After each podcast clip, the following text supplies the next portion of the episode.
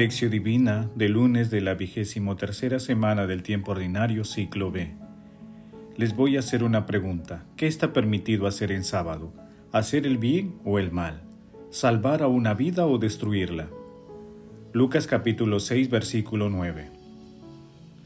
Oración inicial. Santo Espíritu de Dios, amor del Padre y del Hijo, ilumínanos con tus dones para que podamos comprender los tesoros de la sabiduría que Jesús nos quiere revelar en este día. Otórganos la gracia para meditar los misterios de la palabra y revélanos sus más íntimos secretos. Madre Santísima, intercede ante la Santísima Trinidad por nuestra petición. Ave María Purísima, sin pecado concebida. Paso 1. Lectura. Lectura del Santo Evangelio según San Lucas capítulo 6 versículos del 6 al 11. Un sábado entró Jesús en la sinagoga y comenzó a enseñar. Había allí un hombre que tenía la mano paralizada. Los escribas y los fariseos estaban al acecho para ver si curaba en sábado y encontrar de qué acusarlo.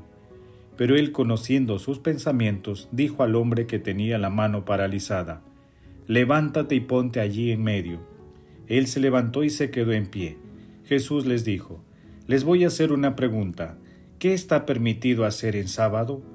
Hacer el bien o el mal, salvar a uno o destruirlo, y dirigiendo su mirada a todos dijo al hombre, extiende la mano.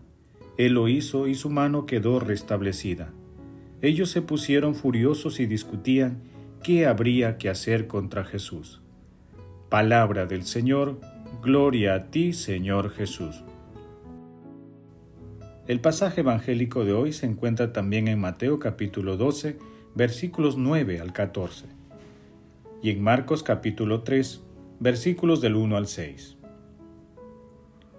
El texto trata nuevamente sobre la discusión en torno al cumplimiento del sábado y se ubica luego del pasaje cuando Jesús y sus discípulos en sábado atravesaban un sembrado de trigo, y algunos discípulos sintieron hambre y tomaron algunas espigas y comenzaron a comer sus granos. En dicho texto, los fariseos acusan a los discípulos por infringir el descanso del sábado ante la necesidad de alimento. La segunda acusación la dirigen a Jesús hoy, al oponerse a la necesidad de la salud física, mental y espiritual en sábado. Los fariseos eran seguidores de la ley mosaica, que tenía 39 normas y 613 mandatos derivados de ella. Con un esquema así de riguroso, era casi imposible la práctica del amor y la misericordia de Dios, era casi imposible atender a las necesidades humanas. Así se suprimía la autonomía natural de las personas a tomar el único camino que no se equivoca, hacer el bien a las personas, que es una de las dimensiones profundas de la ley.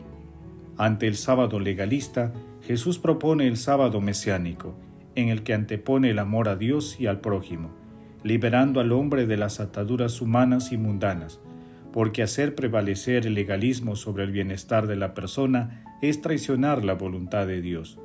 Nuestro Señor Jesucristo se declara al servicio de la vida. Paso 2. Meditación. Queridos hermanos, ¿cuál es el mensaje que Jesús nos transmite a través de su palabra? Jesús, en su infinito amor y misericordia, es totalmente coherente con su palabra, colocando la salud y la vida en primer lugar, en especial atendiendo las necesidades humanas fundamentales de alimentación, salud espiritual, mental y corporal. Cuando Jesús planteó el mandamiento del amor, quedó muy claro que cuando nos amamos unos a otros, amamos a Dios. Jesús dice en Lucas capítulo 10 versículo 27, Amarás al Señor tu Dios con todo tu corazón y con toda tu alma y con todas tus fuerzas y con todo tu ser y al prójimo como a ti mismo. Por ello, en el amor de Dios toda acción nuestra tiene que servir para el bien de la humanidad y toda ley que no permite el desarrollo humano tiene que ser cuestionada y reformulada. Nuestro Señor Jesucristo nos invita día a día a convertir sus enseñanzas en acción cotidiana en nuestras vidas. Por eso, ante las ideologías que promueven la muerte, debemos asumir el desafío de la defensa de la vida y de nuestra fe. Hermanos, meditando las lecturas de hoy, respondamos, ¿defendemos la vida aún en circunstancias hostiles? Que las respuestas a esta pregunta nos ayuden a hacer realidad el amor y la misericordia de Dios, defendiendo la vida y ayudando a las personas más necesitadas. Jesús nos ama. Paso 3. Oración. Amado Jesús, concédenos a través de tu Santo Espíritu la gracia de defender la vida, en especial de los más vulnerables como los niños en gestación, los ancianos, los enfermos y todos los grupos de personas que están amenazados por las culturas muerte que son promovidas en el mundo. Espíritu Santo, en el santísimo nombre de Jesús, libéranos de todas las ataduras del pecado, rompe una a una todas las cadenas intergeneracionales que nos atan al pecado y a los esquemas humanos, y multiplica nuestras acciones de amor hacia la defensa de la vida. Amado Jesús, concede a los difuntos de todo tiempo y lugar tu misericordioso amor, para que lleguen al banquete celestial y no dejes que las almas de las personas moribundas se extravíen, para que lleguen a tu reino. Madre Santísima, Madre de la Divina Gracia, intercede ante la Santísima Trinidad por nuestras peticiones. Amén. Paso 4. Contemplación y acción. El que me ama, guardará mi palabra y mi Padre lo amará, y vendremos a él, y haremos morada en él, dice el Señor. Hermanos, contemplemos a nuestro Señor Jesucristo con un comentario de San Juan Crisóstomo. La observancia del sábado traía a los hombres muchas y grandes ventajas. Por ejemplo, enseñaba a los judíos a ser más mansos y benévolos con sus familiares y compatriotas les hacía conocer la providencia de Dios y sus obras. Educaba gradualmente a los hombres para que se aplicaran a las cosas del Espíritu. Entonces Cristo me diréis, ¿viene a abolir todas estas ventajas?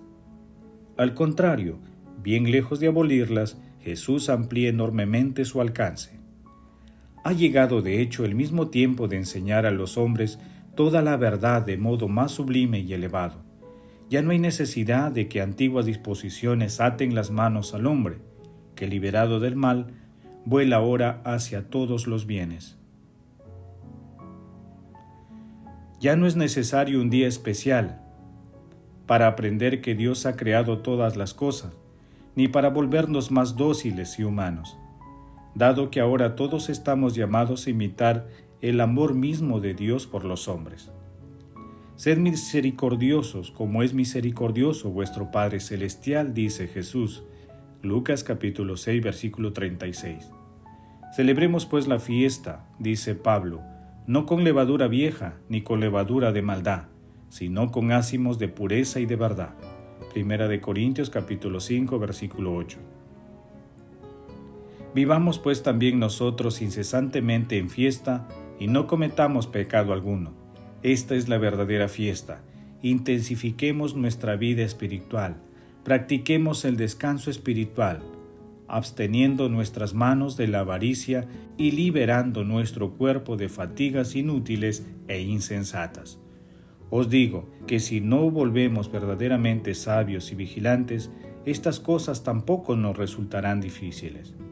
Vosotros, en cambio, continuad sintiendo temor de la media medida os exhortamos a dar a los pobres una parte de lo que poseéis. Pues otros se han despojado de todo lo que tenían. Os amonestamos para que no seáis envidiosos, pues otros han llegado a dar la vida por amor a los hermanos. Os conjuramos a perdonar a los que os injurian y a no airaros contra el que los ofende, pues otros, cuantos son golpeados, presentan la otra mejilla. ¿Qué podremos decir un día a Dios? ¿Quién es feliz y tiene buenas esperanzas, el que roba o el que es misericordioso? Reflexionémonos y preparémonos con todo empeño y fervor para estas nobles batallas. Nos cansaremos y sufriremos durante breve tiempo, pero al final conquistaremos coronas que no se marchitan y duran eternamente. Quiera Dios que todos nosotros podamos obtenerlas, por la gracia y el amor de nuestro Señor Jesucristo. A Él sean la gloria y el poder por los siglos de los siglos. Amén. Queridos hermanos, hagamos el propósito de defender la vida aún en circunstancias difíciles. Para ello, preparémonos para que a través de una lectura orante de la palabra de Dios y de los escritos de los santos, laicos y sacerdotes, tengamos presentes los argumentos para dicha defensa. No dejemos de asistir a la Santa Eucaristía, de agradecer y dialogar con nuestro Señor Jesucristo a través de la adoración al Santísimo y de rezar el Santo Rosario con la dulce intercesión de nuestra Santísima Madre María. Glorifiquemos a la Santísima Trinidad con nuestras vidas. Oración final. Gracias Señor Jesús por tu palabra de vida eterna. Que el Espíritu Santo nos ilumine para que tu palabra penetre a lo más profundo de nuestras almas y se convierta en acción. Dios glorioso, escucha nuestra oración. Bendito seas por los siglos de los siglos. Madre Santísima, intercede ante la Santísima Trinidad por nuestra petición. Amén. El Señor esté con ustedes y con tu Espíritu. La bendición de Dios Todopoderoso, Padre, Hijo y Espíritu Santo, descienda sobre ustedes y los acompañe siempre. Amén. Con Cristo en nuestros corazones podemos ir en paz. Bendigamos al Señor, demos gracias a Dios.